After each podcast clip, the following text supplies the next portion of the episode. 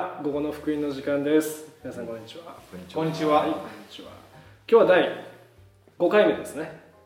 あ、まあそうだねそうですねもう5回目です。はい。で第5回目のテーマは救いの祝福についてです。で今回はその救いの祝福の中の身分について話してみようかなと思います、はい、皆さんの救われたものの身分まあ救われたものの祝福って言った時にどういうイメージがありますかはじめさんは？ああ救いの祝福、まあ、自分があの、まあ、クリスチャンホームで生まれて、えー牧師先生の子供として生まれた時に最初に救いの祝福というか救いっていうのをあの初めてなんていうか自分の中で感じた瞬間っていうのは確かあの4歳か5歳の頃にあのスーパーに行って。すごい。早いですねあいやもちろん母親とかと一緒にスーパーに行ったんだけども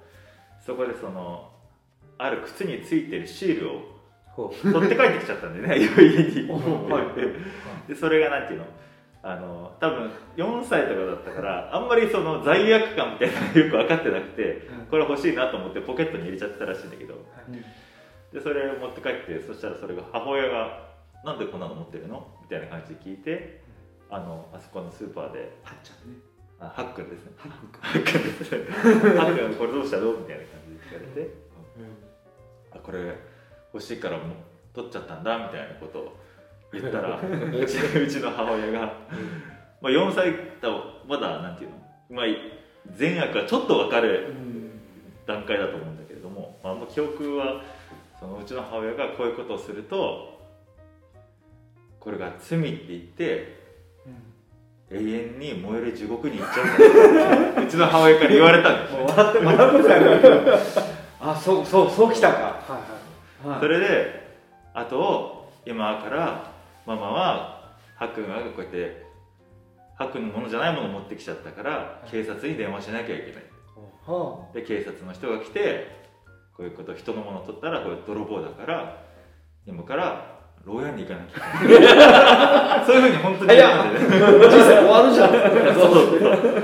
だからまずうん。神様にごめんなさいって言わなきゃいけないのとスーパーのお店の人に行ってごめんなさいって言って許してもらわなきゃいけないんだよっていうふうに言われてでそのその4歳5歳の子からしたら衝撃的なあもうね。怖さめちゃくちゃ怖いっていうふうに思うんだよねでそれですごいなんていうか「エイ様ごめんなさい」みたいな「許してください地獄に行きたくありません」みたいな。そういう本当に祈りをしたのを自分覚えてるんだよねそれ、うん。それなんかそのそういうのがあってでそれで、まあ、店長さんのところに行って「これ取っちゃいましたごめんなさい」って言って。でまあそれからなんか自分の中にはつ泥棒とか罪とかに対する恐れっていうのがすごい埋め込まれた記憶があるんだけど、でで救いって言った時に自分の中のそういうそういう体験の背景からすると悪いことしたのをなくしてもらえるうんっていう感覚、うん。うん。それが救いだと思ってたかなずーっと、うん。す悪いことをしたのをまあプラスじゃなくてゼロにしてもらえるっていうような感覚。チャラにしてもらえるみたいな、うん、そういうのが自分のなんていうか最初に入った救いのイメージ、うん。まあし感覚だったかなっていう記憶があるかな、うん。で必要ではあるよね。あそういう感覚が。うん。健全な方だよね。はい。まあ健全なんですけどなんていうんですかね。もちろん救いの要素として、うん。あのもちろんある部分だけれどもなんかいつもビクビクしなきゃいけないっていったような、これも罪か。えこういうことしちゃいけないのか、うん。みたいなのがうん。ああったのかなっていう、うんうん。そういうのがあありましたね、うんうん。大丈夫でもそういうの反動が後々来ちゃったりします？反動が後々来る。だから大学生ぐらいだと俺はもう罪を犯すみたいな。変な変なその変な神様生きてるのは変えるだろうみたいな。変なその反動みたいになった時期が佐野原先生はこう違う背景がありますけどうん。罪に対してまあ罪に対してじゃないこう救われたものの祝福っていうのはどういうイメージがあったんですか？まあ、周りから聞いたとか。いや自分が救われたところがイギリスだったからあはだから周りにその日本語ができる人がいなかったでしょ。いで自分も英語がよくできなかったからその周りにいるクリスチャンの人たちと交わりを持つこともなかったし、なのでこう誰かの救いの経験だとか救いの祝福ってこういうものなんだみたいな色付けられる前に自分自身の体験がまず始まりだったから。うん。そうそう。だからそういう意味ではあの救われた人ってこうなんだみたいなそういうものが入ってなかったんだよね。で自分自身はもうイエス様を受け入れた時に自分が神の子供になってそうしてこれが罪が許されてで神様今共におられる平安っていうそこから始まったからそれから何ヶ月か経って日本に戻って日本の教会に通い始めながら、うん、あの日本のクリスチャンの人たちのまあ救いに関する考え方とかっていうことは最初は全然わからなかったよね。あまりそういう話もしなかったように思える。あそうイエス様の話はする。それからなんかね祈って答えられたとかあるいは教会がちょっとこうあっちにこっちにこう揺れたりする時神秘主義に行ったりカウンセリングに行ったりなんか立法に陥ったりとかっていう時にその都度その都度教会がこうぐらぐらとあちらにこちらに傾いたりする姿を見ながらもじゃあ救われた者の祝福は何かみたいなことは自分が最初に通い始めたその単立の教会ではうん。あんまりはっきり語られてなかったと思うんだよね。うん。そうそう。だむしろマロンとかセイデとかねあの初め牧師も今言ってくれたけれども他の人たちの話の方が自分はちょっと関心があるかなっていうかどういうイメージがあったかなみたいあもともと。なうん。どういうイメージだっ僕はじゃあ僕はずっとその教会で教えられてきたというかもちろんそのなんか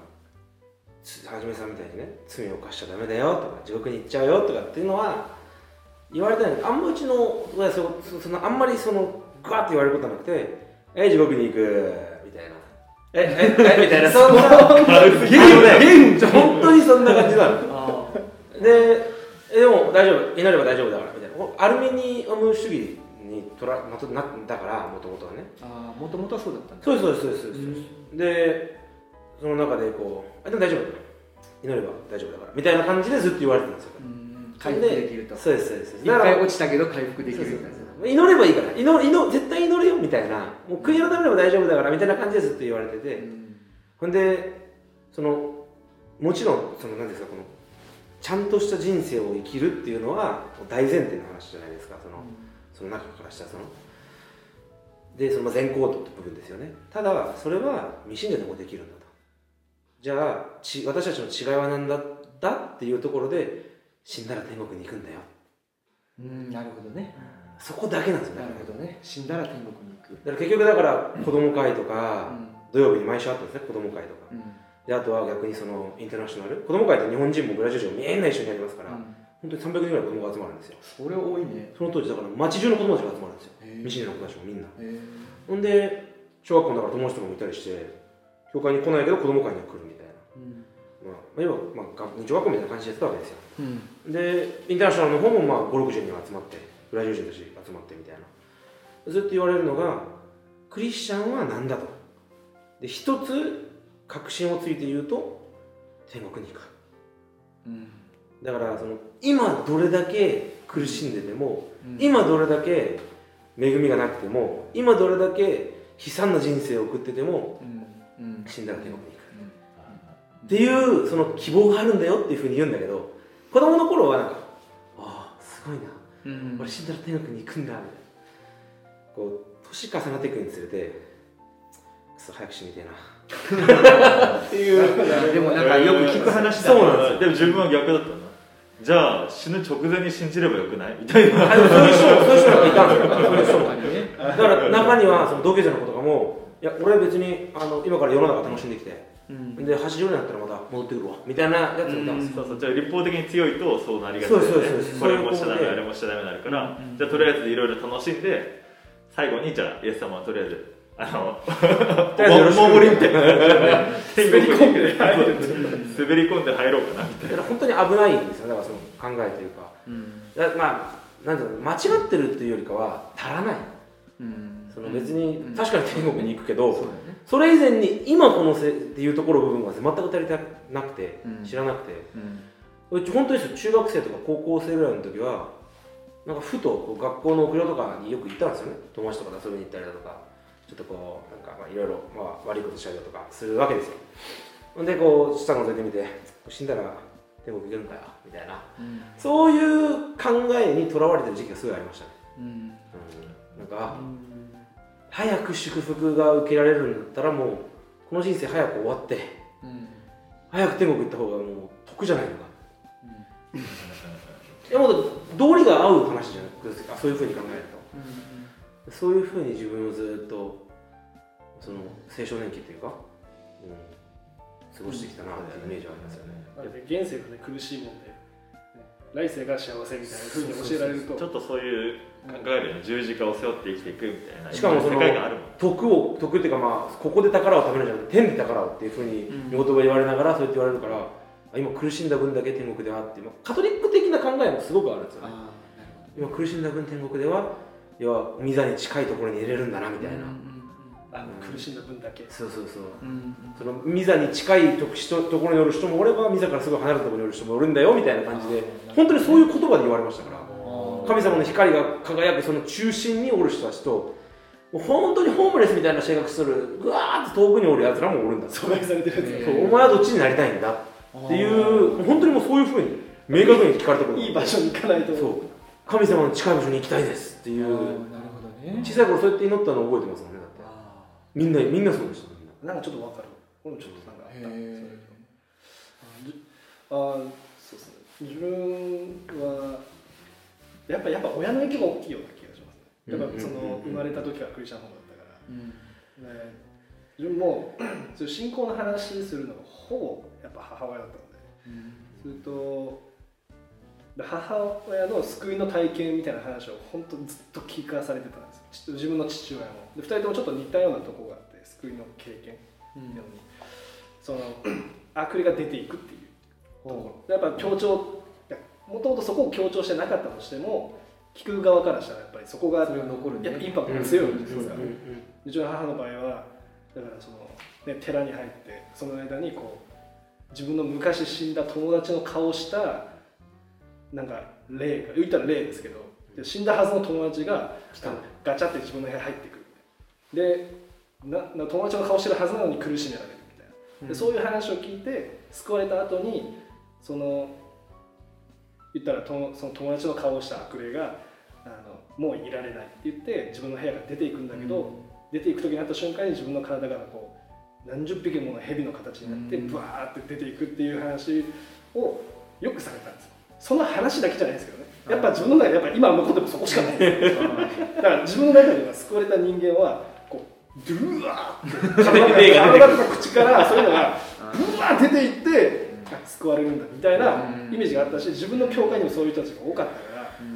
で自分の父親もちょっとそういう経験が昔あってでうちの母さんもちょっと性格悪いんですけどここにピアスかなんかの跡があるんですよ。多分。なんか穴みたいなのがあって。お母さんが？お母さんに。はいはいそしたら子供の時やっぱ気になるじゃないですか。お母さんなんで体に穴あんの？って言ったらあこれ蛇が出た後なんだ。よ蛇ちっちゃってこうここの耳耳たぶ蛇が蛇が出た後なんだよとかなんか 傷があるとあこれ昔ねあのあの何月何日の蛇だよみたいな。なんか言うんですよ。ちょっと冗談なんですよ。冗談っていうかネタ冗談なの？冗談です。よネタにしとるよ。真面目に言ってくるの？いやいやいやあの捉えるこっちからしたら幼稚園とか小学生とか。ああそうかそうかああこっから蛇出た。こうなんかちょろちょろちょろっと。蛇がなんか思ってたんちゃうなみたいな思いながらとか。で教会に行ったらそのねもともと霊媒師だったんだけどそのその人でも同じような経験をしてたりするとなんか多分いい面としては自分の中にあるというか自分の主人が変わるみたいなイメージが強くあった神様が入ってきてはい。押しのけるというかそういうイメージがあったのもあそとその通りなんですけどそういう話を聞くと体験がないとダメみたいなのも一つなんだ。ああでも自分はじゃあ神様信じてるけどうん。じゃあ蛇出たんかなみたいな。蛇出たかなみたいな。やっぱ思っちゃうんですよね。教会にいたらみんな蛇出てる人しかいないわけ。だから俺だけなんか残ってるかもしもうれない。ままだいるんじゃないのかなみたいな。ちょっとねちょっと出してくださいみたいな感じにちょっとなっちゃうところはありましたね救いにうん関して、救いの祝福ですけどあの実際じゃあどういうふうに言えるんですか、うん。救われたものの祝福って言った時結局その聖書が話しているのは自分たちがこう変わりましたとかっていう以前の話だよね。うん、あのある意味天国に行きますっていうのもそれも結果であってイエス様をキリストとして自分が信じて告白することができるっていうその信仰告白に至るまでにすでに聖霊様が私のうちに住んでくださって働いてくださってそういう罪に対する告白イエス・キリストのみにより頼むそういった信仰の告白っていうのが生まれてくるわけだから聖書が話しているその救いの祝福っていう時に一番最初が聖霊が私のうちに内住されて神の子供になるっていうことなんだよね、うん、で神の子供になるっていうのは同時にサタンの支配から解放されるっていうことだし罪と呪いから永遠に解放されるっていうことだし地獄に行く前にもうすでに地獄の背景の中にいたからいろんな不幸災いがあったんだけどもそこから解放される、うん、だローマ書8章2節で見たらなぜならキリストイエスにある命の御霊の原理が罪と死の原理からあなた方を解放したからです。あるやんか？自分個人的にもそうなんだけれども第一コリント3章16節。あなた方は神の神殿であり神の御霊があなた方のうちに宿っておられることを知らないのですか？っていうそういうそのあ救いっていうのは自分がタバコやめたとか 酒飲まなくなったとかなんかあのそういう今までの悪習慣をしなくなったとか人格的にちょっと落ち着いたとか、まあ、もちろんそれは救われた後の一つの身とも言えるかもしれないけれどもでもそれは救いの祝福とはまた違ってて、うん、救いの祝福の一番根本は父なる神様がイエス・キリストを信じれるように精霊で働いてくださって自分たち信じた者のうちに精霊が内住してくださってる。っていうことが一番大きな、うん、祝福だと思うんだよね、うん、それはねもう聖書のイエス様もそうだしパウロも人たちみんなが強調してた部分。なのに教会の中であまりそういったことを聞けなかった、うん、だからたびたび救いの祝福だとか救いの証拠とかっていうふうに言われるといつも自分がどれだけ変わり得たか、うん、何ができるようになってるのかっていうことにこう意識がいってしまってたと思う。目に見えるものです。そうそうそうそうそう。うん。そうそう。はじめ牧師は？自分自身はやはり救いの祝福といった時に、うん、エペソの1章3節から4節の部分もそうだけれども。永遠の前に主が私を選んでくださっていた。私にかかっていることじゃなくて神様は私を選んで、精霊で働いて、まあ、関サドレスも言われたけれども。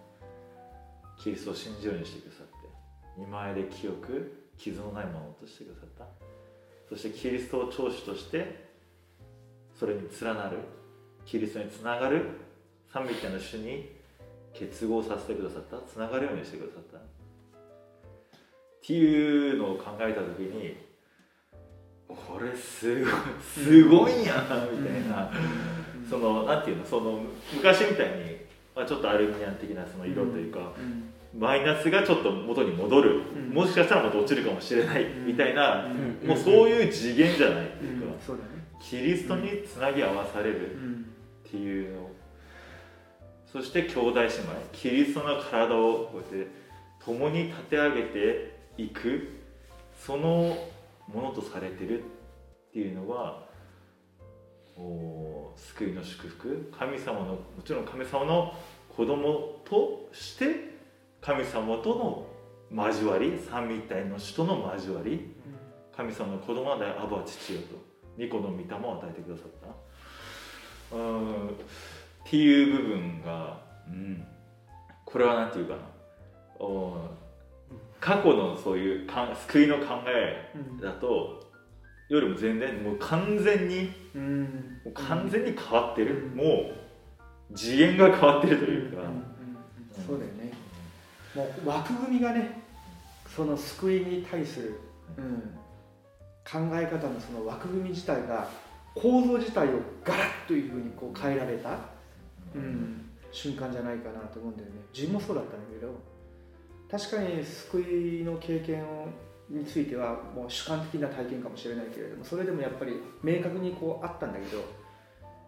その教会に通い始めてからいろんな話を聞くうちに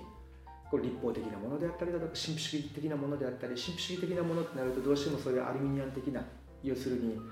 あの神様の全的な選びと恵みによる救い。神様の主権的な働きによる救いというよりも私が今どれぐらい、うん、あの神様の喜ばれるような生き方ができてるかできていないかでさっきね2人があのマロンとか初めてたみたいに。いか。そうそうそうそうそう。だからちょっと自分がこうダメな状態だとすれば神様からこう遠く離れているように感じるみたいなことを言い出す信徒さんたちがちょっとこう周りにいたりとかしててそんなんじゃないはずなんだけれどと思いながらもなんかそういう影響をこう受けていったところがあったんだけども本当の意味でこの聖書から福音をこう理解してそして聖句が自分の中でこう実際に確信としてこうやって迫ってきた後からはガラッと変わったよね。この枠が。うんうんうん。神様によるものキリストによるものそして精霊によって承認が押されたものだからこれは永遠に不動なんだっていうこと。だから、まあ変な話だけれどもうーんどんな状況の中でも不思議に平安なわけよ。まあ、挙句の果てには自分が過ちを犯したとしても それに対してはもちろん情けなさはあるんだけれどもそれでも根本的には平安なんよ、うん、あまりにも平安だから祈る必要があるのかなっていうふうに考えてしまうような時期もあったぐらいに、うん、あのそれぐらいこうなんていうのかな。救いのその確信、うん、ああ神様によって救われた自分っていう部分がしっかりとこう確立された後から信仰観信仰生活観自体がガラッと変わったよね、うん、でもなんか世界観変わる部分はなんかすごく共自分でもともとそのさっき言ったみたいにこう なんか特殊な体験みたいなところに結構フォーカスしてた部分があったんですけど、あの最近あの日本の友達とこう話すと何ですかね平安って言ってるじゃないですか。話すと自分がほんまに平安だと思うのがこうそのノンクリスチャンの子たちが自分はだからもう生まれた時からクリスチャンやからよく分からなかったんですよねそれが。自分が平安だっていうこと自体が。うんうんうんうん。それは普通やもんな。でだってうん霊的な世界があって、うん自分は神様につながってる状態で,、で自分をほっとかない。っうん。ていう安心感がベースにあるんだけどそれがあまりにも普通なもので、だから分からないんですけどその予的には当然不安がある話、うん自分このまま死んだらどうなるんだろうとか、自分は今だうつとかになるんですよね。でもうつになったその友達とかの話を聞いたらうつになるポイントがそこなんですよ。なんでこれやってるかわからない、うん。なんで今生きてるかわからない。うん。で外では楽しくやって飲んでうん。飲み会して帰り道のその寂しさ。うん。わかるわかる。部屋に帰って で きたのやっぱ背景が違うから。めっちゃわかるよ。えでも俺も分かる。なんで教え方わかるいやちょっと落ちた 自ら自らね目力契約の道から。離れたから。ねやってみろっつって。やってましたよねそう。で帰ってきてその布団で寝て天井見てる時がなんかこう締め付けられるわかるわかるわかる。世界でめっちゃわかる。一人みたいな感覚になるんだと、うん。逆に寝れなくなってくるさだからその友達の話を聞くと寝る時ってなったら俺はもうあなたはいける神のご機嫌そうですってやって寝てるみたいなことしかなかった。わけで言ってると神様が一緒におるねみたいな、あせ1000回言ってみろってそう温かい感じが。そうそんな感じでうん。こう感じてたわけだから、そうですね。韓国に来てでやっぱみんな就職して自分のこう話せる友達とかが就職して社会に出て寂しさみたいな話をされると理解できないんですよねで理解できないから共感できないからなんでだろうなと思ったら、自分は寂しかったことがないんですよ一人っ子だけど。本当に寂しかったことがないんですよ。でへ独り言すごい多かったんですけどそれもえ今も変わってないよね。そうそう、書けないですよ。いや、別に、いいことじゃないですか、いいじゃないですか。全 然いいよ全然何吹き出すんですか。あのたまに部屋でこうこう精霊がおってなんか言ってるんですけど「うん？呼んだ?」って言うと「うんうんうん」なんかね、独り言する時も、うん。ああ、花にみたいな、なんか、あ、あ、なんか、なんややわ、神様、みたいな。なんか、あ、今日なんかこんな感じやわ、神様、みたいな。ああなるほどね。今日大丈夫かな？みたいな、なんかそういう独り言すると、なんか、まあ、単純な独り言ですけど、自分の中には、世界観自体がでも、本当に神様が自分共に見てるっていう、うん。見てるというか、まあそうですね、共にいるっていう感覚が、うん。こう染みついてるのが、うん。最近になってでもちょっと、ああのそう考えたら、うん。あだから俺、その、まああんまりね、やまないの、やまないというか、うん。あ共感できない部分なのかすごい思います。うん。すごい平安な、祈る時の平安とかも、うん。すごいでも最近感じました。自分はその完了したっうん。ていう言葉見言葉ですけどヨハネス19章30節じゃないですか、聞いたことあったんですけど今まで完了したっていうのが何ですかこの契約が旧約が完了して新約になったんだよ。だから完了したって言ったんだよ。だからほらあの神殿の幕も真二つになったんだよ。っていうふうに教えられて知ってたから完了したあなたの人生でも完了したって言われた時にすんごいショックを受けたんですよね。あえ？出たカルバン主義と思って。あまずまずまずまずえ出たカルバン主義。とか思いながらも1年ぐらいかけてあ完了したんだったらそのそういうことに気を使わなくてもいいんだなっていうさそのあ神様その何ですかこの罪を犯したら救いを失ってっていうそういうまあその前までもあんまり気にしなかったんですけどでもそのあそれやっぱ違うんだなと。あ一度使われたから僕はもう今神様の子供だからこれを味わって生きていけばいいんだなっていうこの味わいが変わに変わっていくっていうのがすごくありましたね。その見言葉一つで。ポンとこう進学校入った時にですけどポンとこの宣教師さんが言った時にああそっかそういうことか。っていうのが少しずつ少しずつこう分かってきた気がしますよね。すごいそれが苦しみじゃないですけどもどかしさだとかその理解できない時にちょっと焦りがあるじゃないですか。自分が分からない部分理解ができない部分で理解したいけどみたいな。それを一気に解消された気もしますよね、うん。その言葉一つで、そうやね。自分もそのヨハネの19章30節はもう、うん、自分の何クリスチャン生活の中ではもう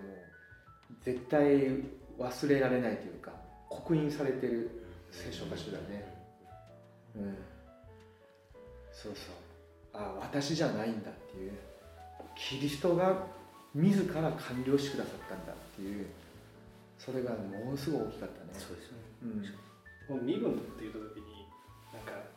確かに自分たちがその先生方に説教でよく言われるような霊的な記憶喪失みたいなのがあるからこの、まあ、いいことなのかどうかわからないですけど毎回こう聞くたびに新しいというかそういう感覚があるじゃないですか。でも、まあ、進学校も行ってこう、まあ、メッセージ聞きながら勉強するとなんかすごいこう広い世界、だってただこう受け入れたら自分はなんかこうパスポートみたいな感じで身分が変わったぐらいの感覚昔はねあったんですけどそれがこう永遠より前から決められてきたものででそのために神様が犯したリスクっていうのはものすごく大きいものでではじめさんとかも言ってたけどもこうですか？その感覚がまあすごく伝わるのがなんですか自分の独り子を捧げるっていう、うん。そういうふうそれがなんか分かるじゃないですか、まあ、実際は分からないんですけどなんかそう考えて救いそしてこれからのことも全部計画されてそのベースがあって自分が感じられるのがその当時はそこまで考えてなかったですけど平安っていうふうに簡単にこうあそういう背景があるから自分が今平安なんだうん。と考えるの考えるとなんかなんですかねすごい広がるというかすごく裏にそんなんがあったんや。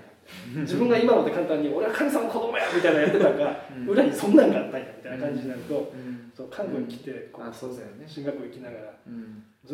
昔韓国の先生がこういう例え話をされてたよね。なんかあるすごいお金がなくてでも自分のできるだけのお金集めて船に乗るなんかその切符を買って でももうギリギリで買ったからうん。船の中でそれを食事を食べたいんだけど食べれないからなんかパンくずをずっと食べて食べて食べて。で目的地ああそこの土地に行ったらお金を稼げるみたいな。いいしいい状態になれるみたいな。で船の中でずっと我慢してでももうこれ以上死ぬってなって そのビュッフェみたいなところに行って思いっきり食べて。ですいません。私お金ない食べてしまいました」っつって「何でもやりますから」っつって。言ったらその人が1週間ぐらい経ってからだか分かんないけど「え？みたいな「この人何やねん」このチケットの中に食事全部入ってたのにうん。ずーっとそれをこの人は知らずに。知らずにいたんだな。本当その通りですよね、これが今のクリスチャンなんだっていうことをうん。僕先生がよく言う神様の子供の身分の祝福、全部入ってるのに全く分かってない。わからないで自分の中で頑張って頑張って、なんかその神の国まで頑張り続けなきゃいけないみたいな、それをすごい今聞いて思い出した、そうだよね、うん、それをこうどれぐらい自分たちの生活の中で、うん。あのまあ、覚えながらというとあれだけれども結局だからその御言葉を通しながらそれからそれをこう黙想したり祈る中ででしか結局このことも精霊様の働きじゃないと気づけないし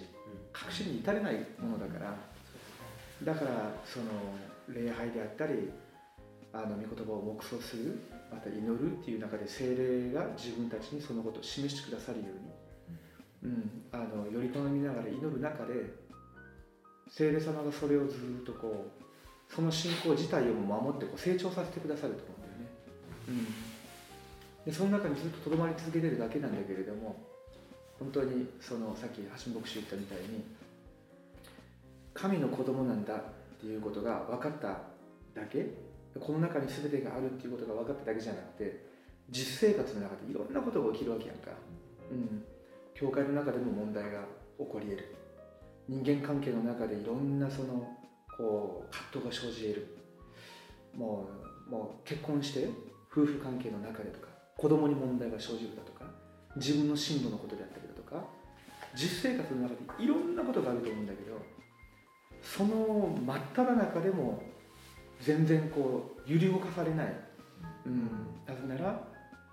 神の子供だから精霊が私と共におられて精霊が私をこの中で今導いておられるし求めるんであれば精霊の満たし精霊が自分に力をくださるから結局のところこれ全部神様が乗り越えることができるようにその次のところまでずっと天国に行くその時まで自分たちを三位一体の神様私共におられてキリスト明かしするためにあなたを絶対に精霊によって捉えて導かれていくんだっていうそれがあるから問題じゃなくなるわけよね、うん、たまに自分メッセージで言うんだけども前までなんかこう霊的神経症みたいななんかこう神経質なこう体質でさあこの人なんかちょっと動機があるだとかあのあの人はなんかちょっと自分の野心でどうなとかなんかそういうふうに見えるとねとにかく距離を置こうとしたわけよ。あもああいう人間とはあまり関わりたくないみたいな、うん。うん、でも自分の身分に対する確信精霊の内住導き満たしっていう部分働きっていう部分をお確信できればできる分問題なくなってきたんよね。結局私がこの祝福味わってるんだったらこの人がどうであったとしても自分ゆえにこの人が祝福されるようになるはずだしこの人に何か問題があったとしても自分がこの祝福味わいながら精霊の導きを受けていくんであればこの人が近くにいればいるほど影響を受けるようになるはずだしそれが年齢も関係ないし立場も関係がない、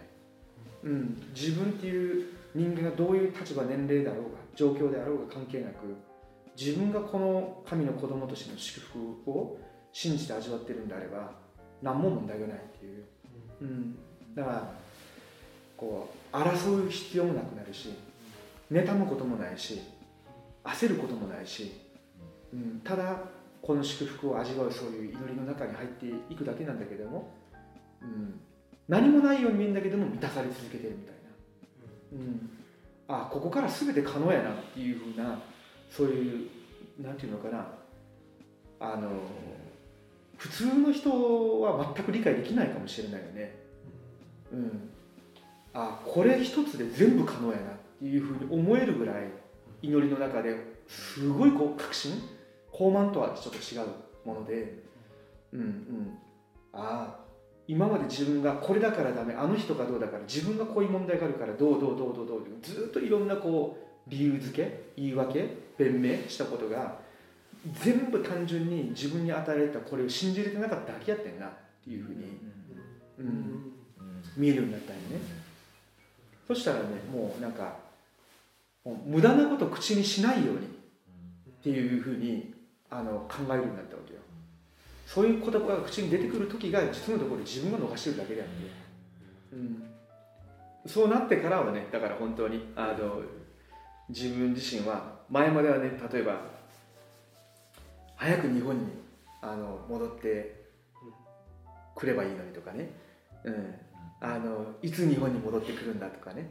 でまた自分自身もいつ帰れるんだって。向こうに帰って本格的にやりたいとかね。そういうふうにこう考えたりしやすかったんだけど今は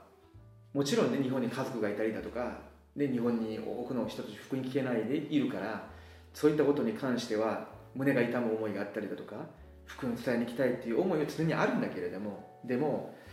その戻らなければならないみたいな風にはもうならないんだよね。うん、なぜならこの祝福を自分が持ってるんであれば自分を通して神様の救いを与えようとしている人であったりまた自分がどこにいたとしても神様がなさろうとしておられるその神様の契約の成就っていうのは成し遂げられていくわけだから、うん、必ず自分がそこに行くわけじゃなくてもここでも世界福音化のために自分っていうものが神様が願われるところで用いられていけばいいことであって、